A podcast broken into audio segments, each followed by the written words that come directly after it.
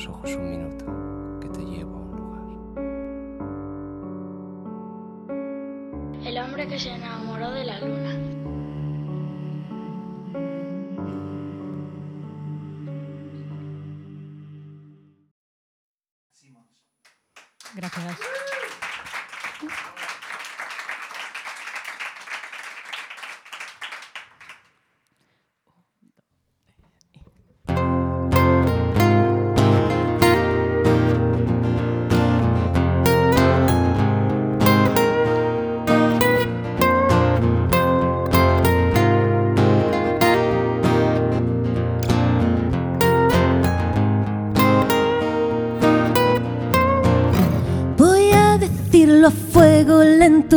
Que no entiendes bien.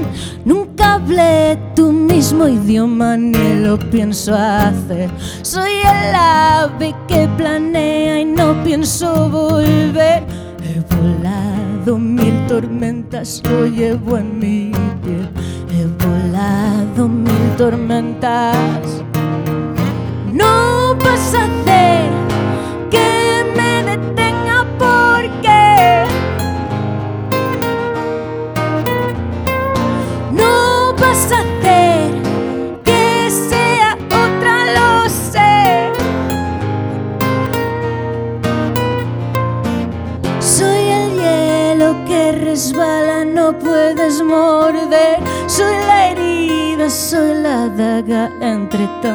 blessed.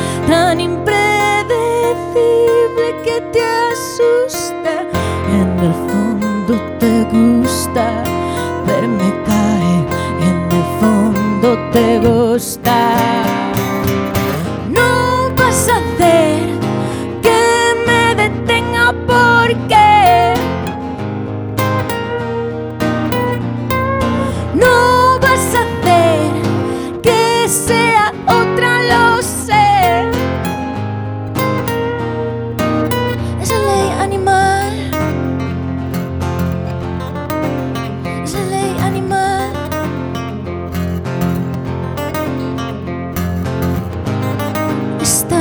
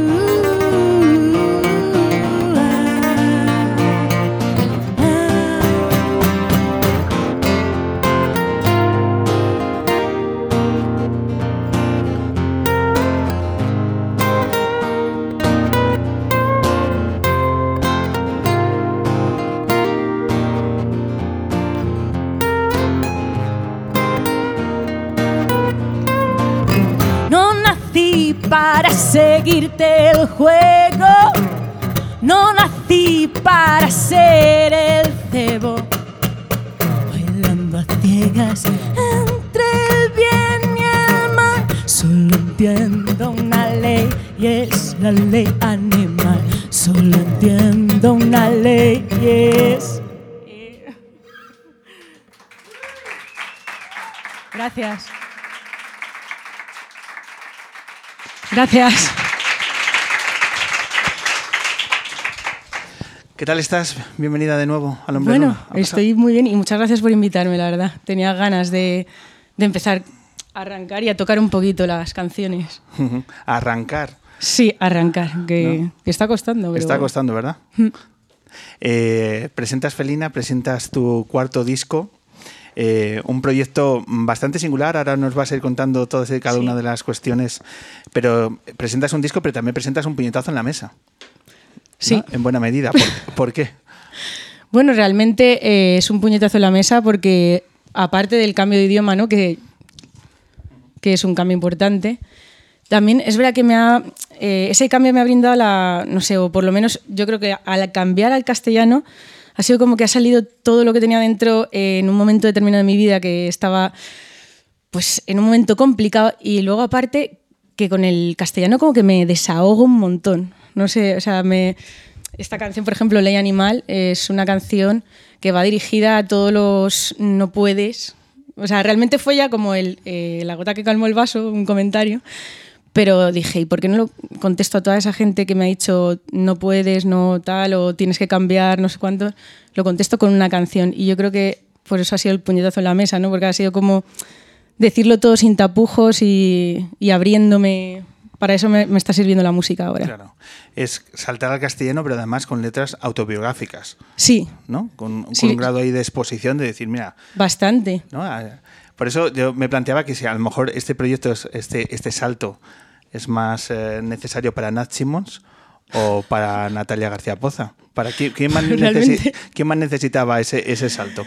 Bueno, realmente las dos. O sea, yo creo que artísticamente necesitaba ya un cambio. O sea, estaba en esos momentos ya que, a ver, yo cuando empecé a, a escribir en inglés, lo empecé por un motivo, porque vivía afuera. Y, y llegó un momento que viviendo aquí tantos años, yo, o sea, me llegó un bloqueo, ¿no? De alguna manera. Entonces, eh, artísticamente lo necesitaba, el cambio y, también un poco en el sonido, ¿sabes? Y realmente el, disco de Lights, que es un disco americana porque está grabado en Estados Unidos y tiene esos arreglos porque está grabado por, por músicos americanos. Pero digo, si grabo en España eh, es otra cosa, o sea, tiene que ser otra cosa. Y por eso yo creo que lo necesitaba tanto personalmente, por todo eso que me había pasado, porque era una historia muy personal y necesitaba desahogarme, y luego aparte artísticamente también necesitaba ese, e- ese cambio, vamos. Abrir la botella, porque tengo una sed. ¿Dónde, ¿Dónde se data el momento en el que tú te encuentras mal y que necesitas resetearte? ¿Es en la pandemia o es antes de la pandemia? Es antes de Es la antes. pandemia. De hecho, a ver, realmente fue un año un poco extraño el, el año en el que giré con Lights, porque estaba cumpliendo un sueño. O sea, estaba girando y, estaba funcionando bien el disco. eh, No sé, todo, todo el- desde que me fui allí a, Estados Unidos, volver, girar, eh, ir por grandes pabellones, es que eso fue muy fuerte, porque cambié de salas a, a tocar en grandes recintos. Y era una sensación rara y agridulce porque a la vez estaba viviendo una historia personal un poco difícil. Entonces era como estar, eh, cuando tocaba, como en, la- en el cielo y luego bajarte a los infiernos. ¿no? Es la O sea, era de- curioso, era de, de vivir el sueño quizá de la música, ¿no? En, sí, en mayúsculas. eso es, eso es. ¿no? Cumplir mi sueño por fin, ¿no? de decir, joder, que no sé, una manera además muy especial, con los músicos que iba, pues me llevaba muy bien. O sea, la gira fue increíble con mi hermana. Pero luego eh, lo personal estaba viendo un- una etapa muy rara, muy complicada y era muy agridulce. Entonces yo creo que todo eso eh, me hizo inspirarme. Al final, la- o sea, los- las cosas así tan fuertes eh, hacen que te salgan pues cosas como Felina, ¿no? Que- o sea, canciones así. Hablabas de los anteriores discos que tu sonido clásico de masa americana, ¿no? Eh, ¿Hacia dónde te diriges con Felina? ¿Hacia dónde se dirigen los nuevos sonidos de Nat Simmons? Pues realmente cuando yo empecé eh, componiendo, tampoco te creas que había tanta diferencia. O sea, yo compongo todo con guitarra, ahora he incluido también el, el piano. Y si te das cuenta, o sea, realmente así, las canciones tampoco dices, bueno, a lo mejor esta es un poquito más alternativa, ¿no? Pero eh, hay muchas gracias. Es que estoy aquí liada a hablar y, y al Están final se me abriendo- seca la boca. Vamos a decirles, a- vamos a, decirles a Gracias. nuestros oyentes lo que ha pasado. Nuestro público te ha abierto la botella de agua. Muchas gracias. Es que de estos pequeños haría un, momentos... un aplauso. Yo se lo voy a dar. De estos pequeños momentos eh, se, se nutre la humanidad. No, es que además me parece súper bonito porque hacía mucho tiempo que no tocaba realmente, ¿no? Mis canciones. Y me parece muy bonito hacerlo así, íntimo, porque, no sé, o sea, es especial. Eh, también estaba muy nerviosa porque yo creo que me pongo más nerviosa cuando hay menos gente. no sé si le pasa a los demás. ¿A ti también te pasa? Pero hay, Pero- más, hay más abismo en el sentido de que es- Sí, porque- el contacto es más directo. Claro. Y por tanto más real. Sí, y luego aparte que ya te digo que con el último disco hicimos muchas cosas así muy grandes y yo creo que como que perdí un poco el contacto Natalia, uno Humano. Se, siente, se, se- se siente solo, eh, sola uno delante de miles de personas en un escenario? Como diciendo todo. Eh, es que es raro. deja porque- de ser tan personal que decir. Es raro, yo creo que eh, es muy diferente y por eso yo creo que me pongo más nerviosa así porque es como muy íntimo, veo las caras de la gente y entonces... este público es majísimo. Pero me encanta, O sea, o sea, tú- y además es que conozco a gente, entonces pues me, me parece más familiar y, y yo creo que también el, el rollo familiar me da calidez. Y lo que decías tú de sentirte solo, sí que es extraño porque a lo mejor no ves tanto, o sea, no sé, es como que te metes un poco más y eso también ha sido el cambio de Felina, ¿no?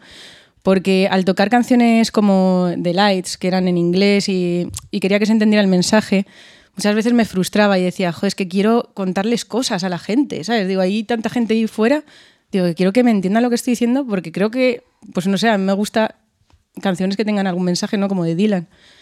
Entonces yo creo que también ese cambio al, castellano era necesario por eso, porque por el mensaje. Eran aquellos tiempos también donde compartías gira eh, teloneando a Loquillo. Sí. Eran, eran esos. Sí, fue. primero hice, bueno, una, por, festivales y luego con, con, Loquillo, que eso fue lo más raro para mí, ¿no?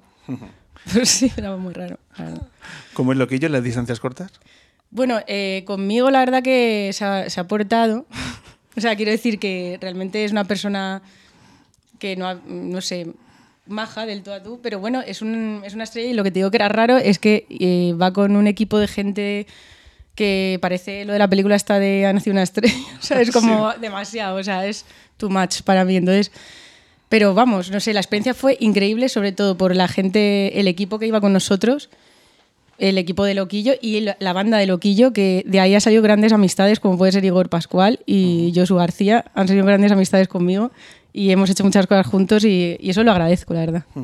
En este ejercicio que tiene eh, intencionado eh, tu nuevo disco, Felina, eh, he leído que ahora te notas que te escuchan más las mujeres. Ahora que, te has desmelenado. Es que me han pasado cosas. ¿Cómo es? Me han pasado cosas peculiares ¿no? con este disco que no me habían pasado antes. Y, es que saliendo por la noche se me acercaba alguna chica diciéndome, ah, como que me conocían, y me decían, me encanta tu cambio y te has desmelenado. O sea, eso es lo que necesitabas. Yo, o sea, como gente que me veía a lo mejor en directo y me decía, es que yo te veía como más así metida y tú necesitabas como desmelenarte. Y me, ha pasado varias veces ya y con chicas y, me, hace muchísima ilusión porque creo que a lo mejor también se pueden sentir identificadas con lo que cuento. Claro, y un punto también de atrevimiento a nivel estético, ¿no? Bueno, sí en, todas las fotografías, la portada, etcétera, también hay un salto adelante ahí, ¿no? De que claro, que luego nos sorprende cuando ves la portada y ves las fotos y demás, que lo que tenemos aquí delante que es un cómic. Es un que es que me parece una maravilla, que has, abordado también una, de las historias del disco en cómic, esto donde nace, que, que me parece una absoluta maravilla. Bueno, eso nació, una de las cosas buenas y que puedo agradecer de la pandemia, que pueden ser pocas, pero eh, fue que en el parón eh, como ya tenía el disco hecho y bueno, perfilé algún tema y eso, pues se me ocurrió, bueno, pues escribir un relato primero. Escribí el relato inspirándome en, en lo que era cada canción del disco, escribí como un capítulo y eso se, como que lo hilé y fue una historia. Entonces, lo curioso es que, que mi chico, que está por ahí, que luego saldrá, me dijo, oye, tú de pequeña dibujabas cómics, tal, y y yo decía, ya, tío, yo no me atrevo a dibujar un cómic ahora, ¿sabes? Digo, madre mía, o sea, y es que además solo hacía eso, de pequeña estaba todo el día dibujando. Y dice, ¿y por qué no se lo dices a alguien que tenga más mano para ello y te haces tú el cómic y otra persona lo dibuja? Digo, hostia, pues eso a lo mejor sí. Y ahí es donde me lancé a la aventura de coger ese relato que tenía y transformarlo en un cómic que me hacía bastante ilusión, porque más algo más visual que a lo mejor eh, ponerme a escribir un relato y sacarlo, o sea, algo más visual que puedo vender en conciertos, que la gente pueda conocer un poco más de la historia, aunque en, el cómic realmente sobre, o sea, va más allá. O sea, eh, he cogido lo que es algo biográfico, que el disco es súper biográfico, y lo he mezclado con ficción. O sea, he convertido a Felina en un personaje de verdad. que ya, si la gente que lo tenga, pues verá, ¿Quién es? A mí me encanta más la apuesta por el objeto físico. Ahora que la música se ha convertido en algo tan líquido y que ya no son discos, sino son adelantos uno, cada mes y que ya, madre mía, ¿sabes? que ya no nos acordamos que un artista saca nuevo disco con todos los adelantos que ha habido. Todo eso es una cuestión que hay que adaptarse, sobre todo para gente de nuestra generación nos está costando. Pero de pronto tenemos aquí el vinilo, que siempre se, se, agradece. Tenemos el cómic, tenemos el CD para mí, o sea, yo creo que todavía hay mucha gente que apuesta por eso, por todavía que la música sea algo tangencial, que, se pueda algo tocar todavía. Eh, claro, toda esta estética, todo este nuevo sonido, luego habrá que llevarlo a un escenario. Sí. Eso es, imagino que es un enorme reto.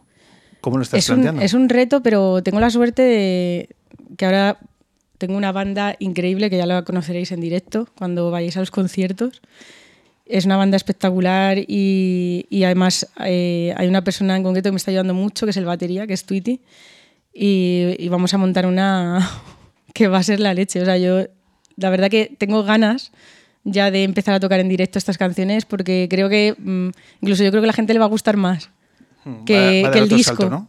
Sí, Eh, yo creo que sí. ¿Estáis ensayando, estáis preparándolo? ¿Cómo va el hecho de volver a la carretera? Pues eh, ya con muchas ganas estamos, bueno, vamos a empezar ya prácticamente, eh, o sea, vamos a sacar en nada ya por fin las entradas para Madrid, que será la primera fecha, y luego pues haremos más ciudades en verano. Ya Y- están cerrándose fechas, por tanto. Sí, sí, Sí. se están cerrando y la primera que te digo es Madrid, es la que, es- o sea, tengo más ganas, la verdad, en Venga, mi dinos, ciudad, lo- ¿sabes? que, Que- dinoslo que aquí está tu chico, tus amigos. Ya, en realidad podría decirlo aquí en privado, aunque todavía no haya salido ¿no? a la venta. Pero lo, lo Digo puede- la fecha para que se la apunte. di- Dinos dónde. Es en la sala Cool Stage. ¿Y qué mes? El- es en abril, el 28 de abril. Para que os apunte. Venga, saca los móviles, Edu, saca el Claro. móvil y pone el día 28, que, estamos, estamos allí en el... Sí, eso va a ser una fecha especial. O sea, Qué siempre, bueno. siempre que es Madrid, yo intento que sea. Vamos, pf, Oye, la ya- fiesta, la fiesta. con toda tu gente y un momento Claro. de verdadera emoción. Por cierto, hay que agradecerte eh, que hace tiempo hiciste esa, esa campaña de reivindicación de las salas de conciertos de Madrid, de las pequeñas salas, que lo, lo han pasado eh, momentos tan, tan complicados y que los artistas os pongáis a defender en primera persona esos espacios y a ti eh, tuviste esa, esa idea. Yo creo que hay que reivindicarlo, ¿no? que vosotros también defendáis esos espacios, como diciendo, si perdemos las salas pequeñas de conciertos, perdemos mm, un hilo conductor fundamental ¿no? en la ciudad. Totalmente, es que eso no se puede perder. O sea, es algo muy importante y sobre todo eh, para todo lo que es la cultura, o sea, cómo empieza un grupo, cómo se forma. Imagínate si eso no existiera. Es que no habría posibilidad. O sea, es. Entonces, am, yo decía que si no somos nosotros, ¿quién va a ser que defienda esto? ¿no? Y, y por eso ya yo ya es que estaba como. Además, yo tengo amigos que tienen salas y tal, y yo hablaba con ellos, oye, ¿cómo va esto? Me iba informando un poco de, de cómo estaba la situación y me daba muchísima rabia. Digo, joder, ¿y por qué no? ¿Sabes? No sé, eran como los últimos ahí, como los olvidados. Y me, me dio rabia, por eso salí ahí. Hace una semana cuando estábamos en la Facultad de Trabajo Social eh, entrevistando a los vinagres, ellos nos decían que cuando, la última vez que nos visitaron, eh, recordamos que nos hablaban que habían firmado su concierto número 100 y que de pronto fundido a negro. Se acabó. Con la pandemia no han hecho absolutamente nada. Y entonces se reivindicaban diciendo el ejercicio de resistencia que ha supuesto para nosotros estos dos años. En tu caso, entiendo que también, ¿no? Estos dos años complicados y que ya por fin, ¿no? Estamos viendo la posibilidad de retomar, de sacar fechas y demás, encontrar un punto de alivio, ¿no? Ha sido muy duro y realmente, eh, o sea, ya, ya es dura la música y todo el mundo lo sabe, que es un mundo como bueno, el arte en general, ¿no? Pero el parón a mí me ha supuesto algo que he tenido que, bueno, ya tenía paciencia, pero realmente una paciencia, o sea, desarrollar una paciencia infinita y de no venirte abajo, porque realmente psicológicamente a mí me, me afectaba un montón tener un disco, no poder sacarlo, tener que atrasar, eh, era como todo el rato una, una cosa ahí y, y bueno, ya por fin, pero ya te digo que ha habido momentos críticos de decir, Dios mío, es que yo, o sea, hace tanto que no toco, hace tanto que, que no, o sea, no sé, era muy, muy duro, muy duro y espero de verdad que esto no vuelva atrás porque no sé qué vamos a hacer, o sea, es que ya es como algo que hasta pierde el sentido, o sea, yo llevaba un momento que perdía hasta el sentido de lo que hacía, no sé, muy raro, muy raro. Esas conversaciones con los vecinos de Mozota, el pueblo donde, graba, donde grabaste el disco, con Edu Bayos, ¿no? el músico Sí. de, de León Benavente, y ese músico que de cara a animar eh, ¿no? El ánimo de, los músicos, ¿qué te dijo? Bueno, es que fue muy curioso porque además fui en una época eh, que estaba todo, fue junio del 2020, ¿vale? Y estaba la cosa todavía ahí, que no se había abierto, luego se empezó a abrir, pero luego volvió otra vez para atrás. Y me acuerdo que, que Mozota era como volver al 2019, o sea, estaba todo el mundo con las mascarillas, con las restricciones, no podía salir ni a la calle. es un pequeño pueblecito. Era un pueblo de, 40 habitantes. ¿En Zaragoza? 40 habitantes, Mm. sí. Un pueblo ahí en el campo, eh, en medio de la nada, con los animales. Además, eh, estábamos donde tiene Edu el estudio, que se llama El Cariño. Aparte del estudio y la casa, tiene como granja. O sea, tú escuchas ahí, te levantas con el gallo. O sea, era. buah. Para mí me vino muy bien psicológicamente. Fue como eh, estar ahí el tiempo que estuve. puf, fue una terapia. Porque ya te digo que era como olvidarte de la pandemia de verdad. Y encima, yo eh, me levantaba muy temprano, que no, que no suelo hacer, yo soy buah, lo peor para madrugar. ¿eh? Buah. Y me levantaba a, la- a las siete y media, ocho, o sea, increíble en mí, o sea, nadie se lo creería. Me levantaba, salía a correr, Buah, eso es más raro todavía. Yo no lo entiendo, o sea, yo creo que me pasó porque estaba grabando y estaba como eh, aquí, como todo el mundo que graba un disco, ¿no?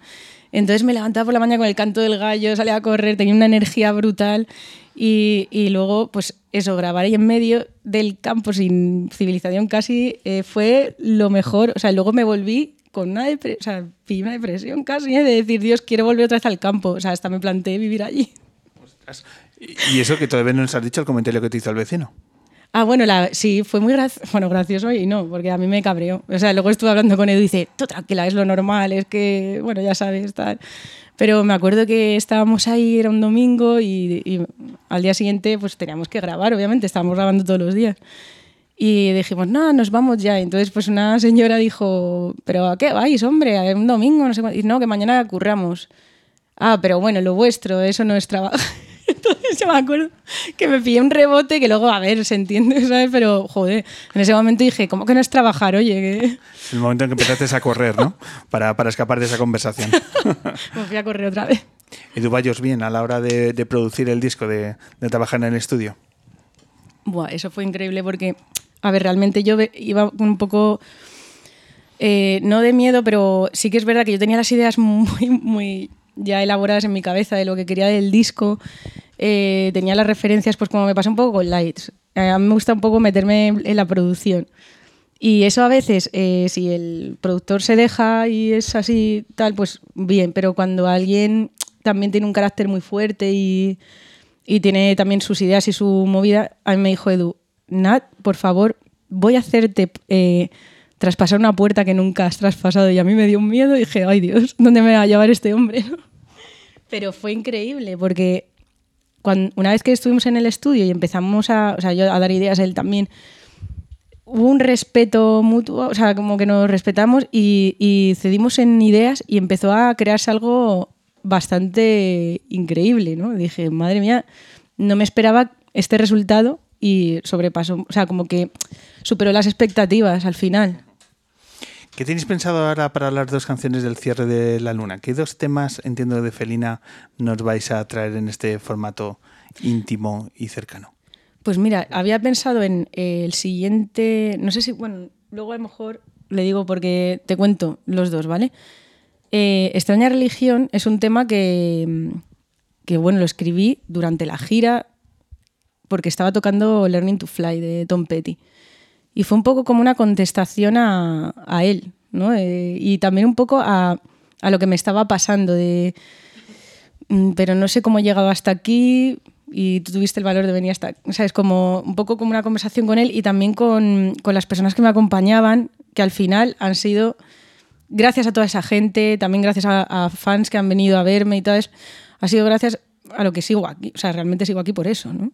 a la gente que me ha rodeado y, y esa canción es muy importante para mí. Es como eso, pues una respuesta al Learning to Fly, de al fin lo de la extraña religión también, de cómo.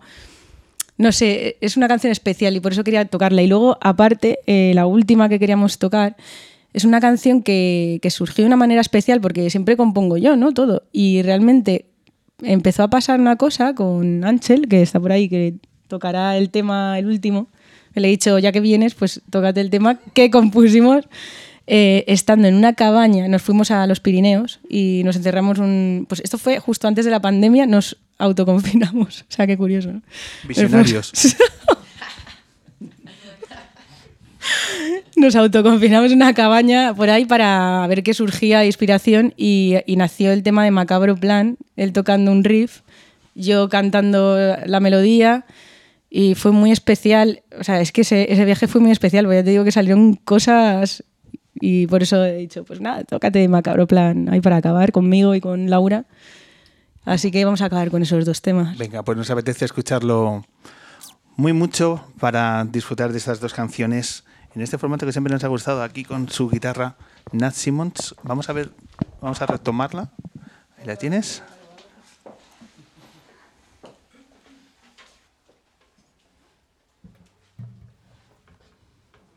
Venga, todo vuestro.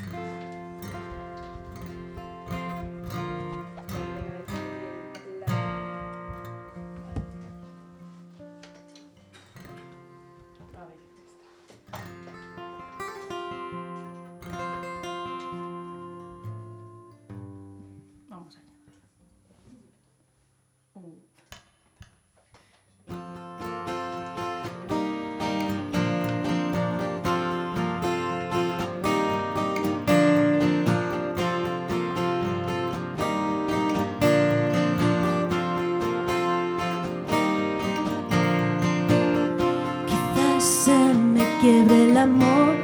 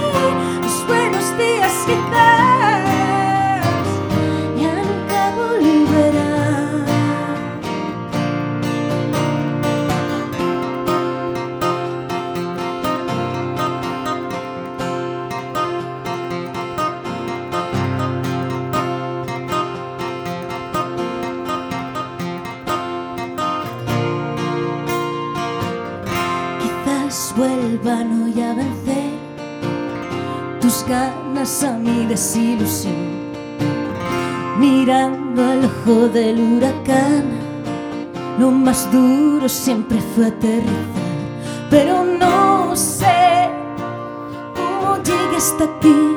Y tuviste el valor de venir junto a mí, pero no sé cómo sobrevivir.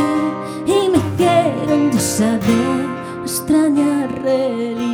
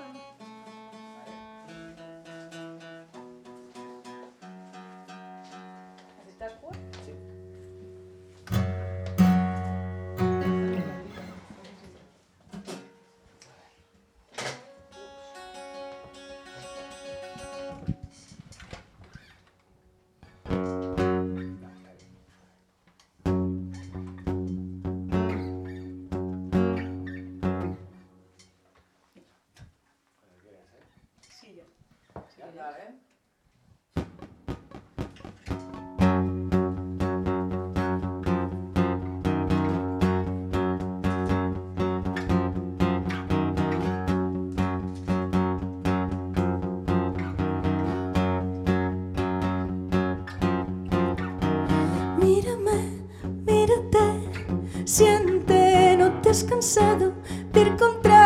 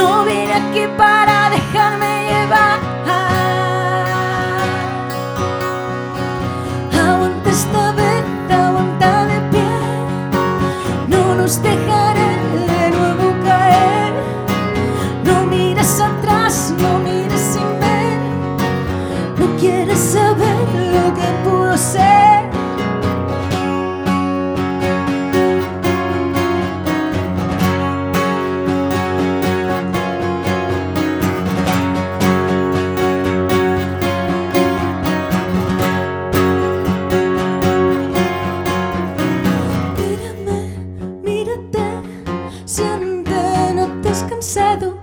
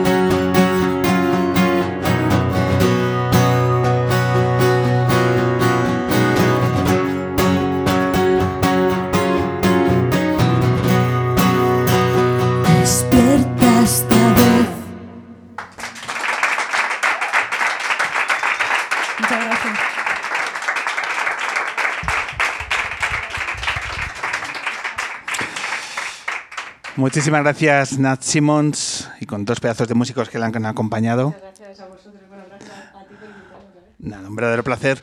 Un minuto y nos vamos. Simplemente quería agradecer a todo el público lunero que se ha acercado hoy hasta Mad Bitant. Mil gracias por poner vuestro calor en esta edición. Por supuesto, a nuestros invitados, Edu Madina, ha sido un verdadero placer. Muchísimas gracias. Nat Simmons, te vemos en los escenarios muy pronto y eso es una enorme noticia para nuestra música. Muchísimas gracias. Muchas gracias a vosotros. Y antes de escuchar una canción del mejor grupo del mundo, agradecer a mi equipo, Daniel Lievana, Vicky Cantos, Ana Merchan, Rebeca Mayorga, hoy acompañado de Cristina y Maqueda haciendo fotografías, mil gracias. Y nada más, ha sido un verdadero placer, Pablo Lorente, siempre capitaneando este maravilloso equipo que no me lo merezco. Ha sido un placer, como siempre, Matt Vitanskitas, por vuestro apoyo, eternamente agradecido. Nos vemos pronto, seguidnos en redes sociales, mil gracias.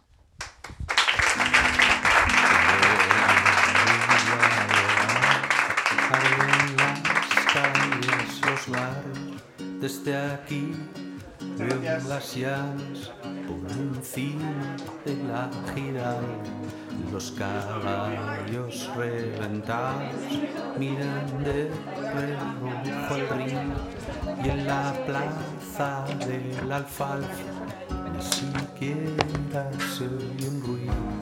Ayer estuve bebiendo, me trago la madrugada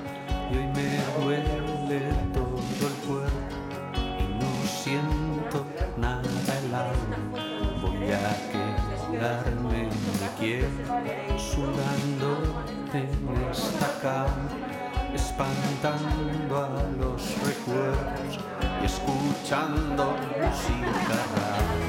Cuando empiece a anochecer, bajaré hasta la alameda, me sentaré en una terraza, esperar a que aparezcas y hablaremos